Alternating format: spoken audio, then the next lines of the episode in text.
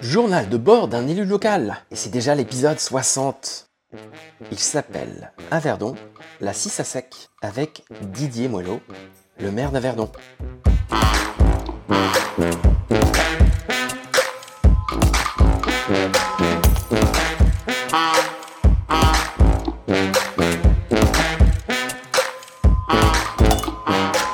Allez, c'est parti. Bonjour Nicolas. Salut Gaël. Nicolas, aujourd'hui on reçoit Didier Moello. Euh, bonjour Didier. Bonjour Gaël, bonjour Nicolas.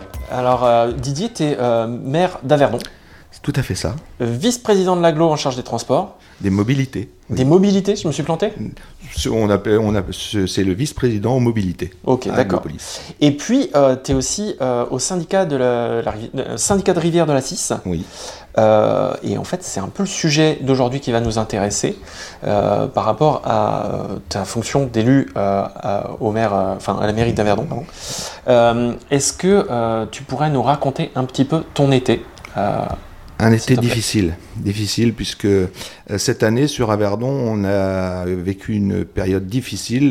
Notre rivière était à- en sec sur une grande partie de la commune, la moitié de la commune à partir de, de- de mi- mi-mai. C'est quoi un ASEC Alors il y avait plus d'eau, clairement plus d'eau dans la 6. Euh, donc euh, on avait la moitié de la commune sans eau et on avait la deuxième partie de la commune, puisque la rivière traverse la commune de part en part, hein, sur euh, plus de 3 km. Et la deuxième partie, on a gardé un petit peu d'eau jusqu'au 15 août, euh, parce qu'on avait la chance d'avoir un petit fossé qui vient de la belle commune de Champigny-en-Beauce, qui alimentait la, rivière. Et on a gardé un petit niveau d'eau. Et on s'est aperçu début, août que voilà, on, serait en ASEC également à Verdon.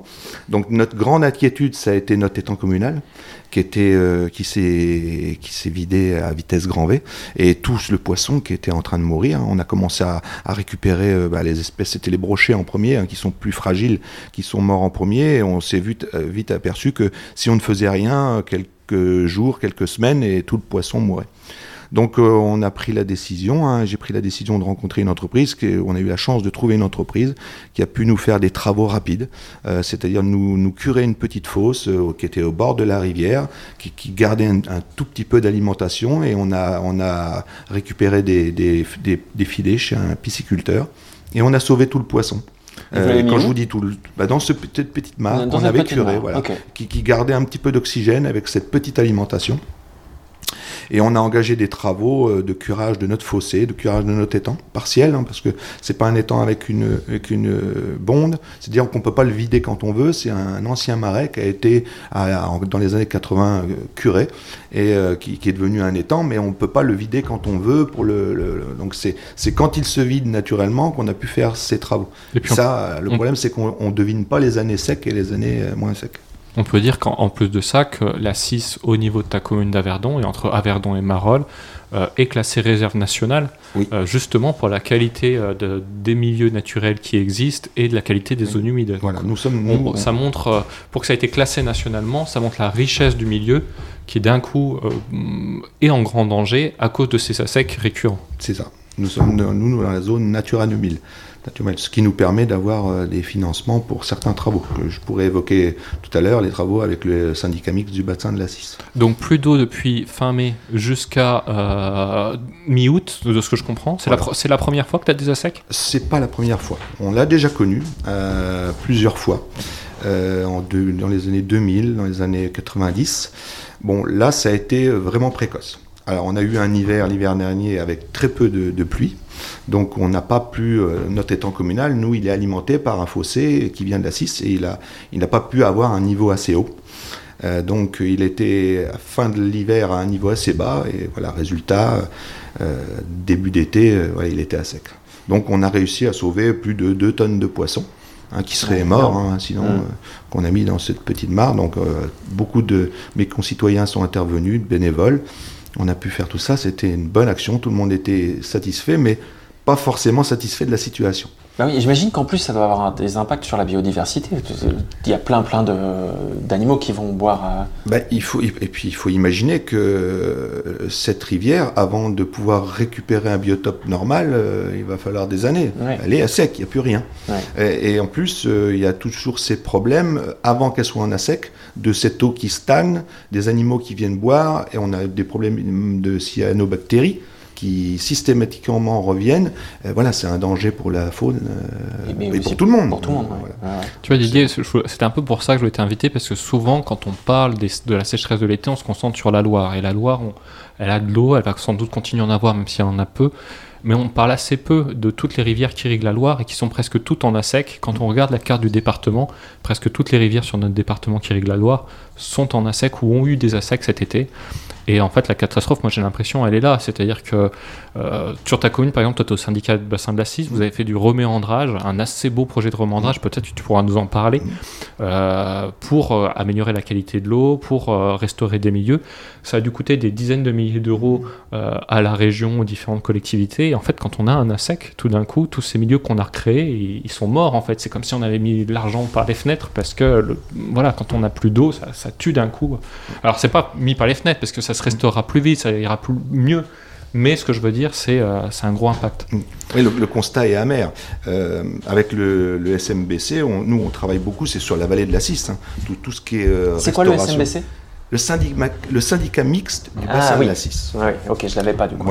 Euh, le, ce syndicat euh, œuvre sur 800 km, hein, parce que la première commune euh, se doit être de mémoire Marche Noire, et le syndicat va jusqu'à Vouvray. Donc c'est important. Ah Alors moi, je ne vous cache pas que je travaille beaucoup sur les travaux de mon secteur en tant que représentant d'Aglopolis, hein, parce que c'est une compétence d'Aglopolis, hein, GEMAPI, gestion des milieux aquatiques et prévention des inondations, qui est rétrocédée à notre syndicat.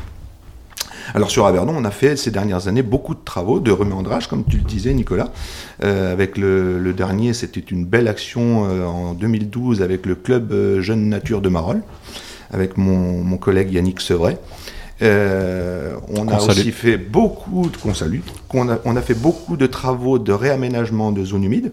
Alors ça c'est hyper important parce que euh, ces réaménagements de zones humides euh, c'était c'est important puisque l'hiver euh, l'eau qui vient de la cisse qui rentre sur ces zones humides elle est dépolluée hein, parce que tout ce qui est pesticides nitrates rentre et la, végétation elle-même c'est des stations d'épuration à ciel ouvert donc et ressort. Et nous, on a des études qu'on fait à l'époque avec le syndicat de rivière. Les taux de pollution à l'entrée et à la sortie de ces zones humides est divisé par 3. Donc c'est hyper important. Euh, donc tous ces réaménagements importants, importants. En plus, nous, sur Avernon, on a la chance d'avoir un agriculteur qui fait de l'élevage d'Highland Cattle, les vaches écossaises, et tous nos réaménagements sont pâturés. Donc c'est hyper important pour parce que voilà les animaux pâturent, euh, les fleurs, euh, les plantes repoussent, et puis c'est important pour le cadre de vie de ma commune parce que les concitoyens sont ravis de voir toutes ces vaches pâturer comme à l'ancienne. On est revenu à l'ancienne, on a fait des chemins de randonnée autour, et donc c'est vraiment un cadre de vie magnifique pour les concitoyens en plus. Parce qu'avec les sécheresses, le, le gros problème c'est la qualité des eaux, c'est-à-dire qu'on a des eaux qui sont de très mauvaise qualité avec beaucoup de pesticides, et moins on a d'eau plus la pollution se concentre. et ça, c'est un gros problème de pollution de l'eau qui nous donne de grosses difficultés après à continuer de faire de l'eau potable. Oui. Mais alors, attends, parce que du coup, euh, euh, on a parlé de cette sécheresse. Euh, tu avais envie, Didier, je crois, de nous dire, à ton avis, d'où ça vient? D'où elle. D'où le problème, la problématique de, ces nappes de surface, hein, parce que c'est la, la, rivière alimentée par la nappe de surface, c'est que moi, mon avis, c'est que évidemment, dès que l'irrigation se met en route euh, pour, euh, pour l'agriculture, euh, tout de suite la rivière baisse. On le, on, le constat, il est clair, net, et donc dès que l'irrigation se met en route, la rivière baisse jusqu'à ce qu'elle soit à sec. Alors moi, là où, où j'ai une problématique, c'est que en fait, euh, les arrêtés préfectoraux pour euh, mettre des restrictions euh, sur nos consommations hein, sont faites par rapport à un, schéma d'aménagement et de gestion des eaux de la de Beauce. Et pour la commune d'Averdon, quand l'arrêté préfectoral sort, avec ces restrictions, on se base sur un débit de, crise il faut qu'on soit en débit de crise. hein. Il y a des débits d'alerte, des débits de crise. Et le piézomètre qui gère ce débit de crise, il est à Coulanges. Alors, c'est-à-dire que quand le débit minimum qui, qui fait que cette alerte est enclenchée euh, à Coulanges le- arrive, ça fait trois mois qu'on n'a plus d'eau à Verdon. Ah oui. Donc voilà, là, mon C'est en amont, c'est en, c'est en- Ah, plus bas. Plus bas. c'est plus Ouais. D'accord. Euh, donc c'est ça c'est une problématique. Donc euh, moi j'ai alerté le préfet sur ce sujet. J'ai rencontré le préfet euh, une fois à une cellule de crise hein, à la préfecture. Chose que je regrette également, c'est que les élus locaux qui sont directement confrontés à ces problématiques ne sont pas plus invités à ces réunions de crise. Là où je ne suis pas d'accord, je l'ai fait savoir au préfet. C'est toi, Nico Nico? Ah non, non, moi c'est pareil, je- je- j'étais dans un... J'ai dû beaucoup insister pour rentrer dans un groupe de travail euh, pour le préfet justement sur euh, la gestion de l'eau.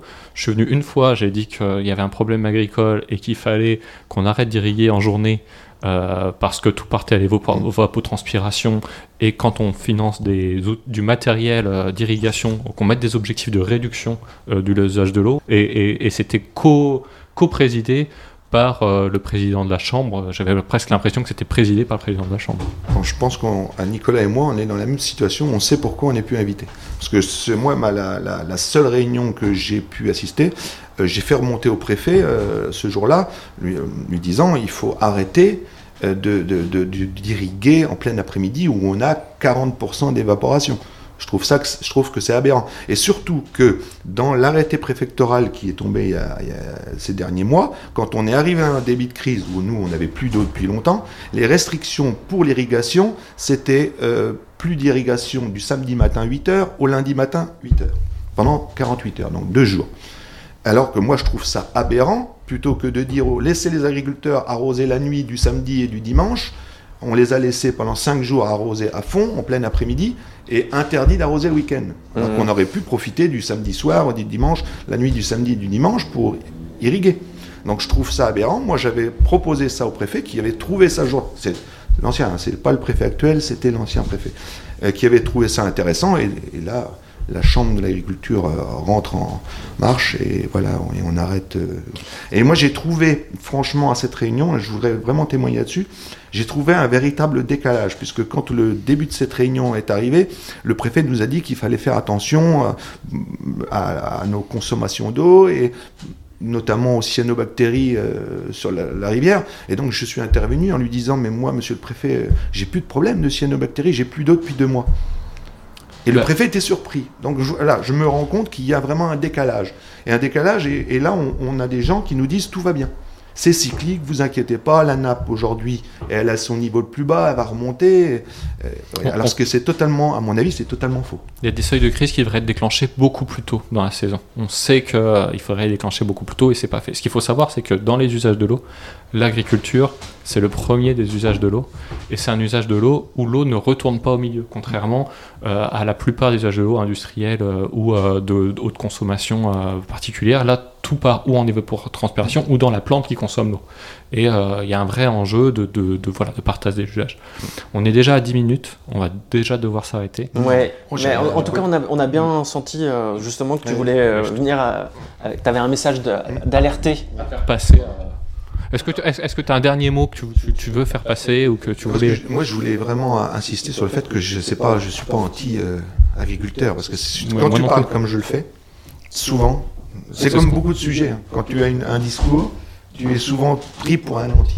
Euh, Ça, c'est important de dire. euh, Bah pour ouais. moi, euh, voilà, finir par, euh, par dire. Bah écoute, euh, le message est bien passé, et, euh, mais je- et, et qu'en plus tu, tu proposes des solutions qui sont alternatives. Et, euh, D'autant que la majorité de la- de l'agriculture n'est pas irriguée. Il Ouais, faut, le dire aussi. Il faut, le dire. Voilà, on- ça doit être- c'est moins de 10% Je de, de surface agricole utile irriguée. Donc, on n'a pas euh, toutes les agricultures ne nécessitent pas une irrigation. euh, voilà. Très bien, messieurs. Il faut qu'on termine. Merci beaucoup. Merci Didier d'être venu euh, témoigner. Merci à vous. Merci. à Merci Nicolas. À bientôt. À bientôt.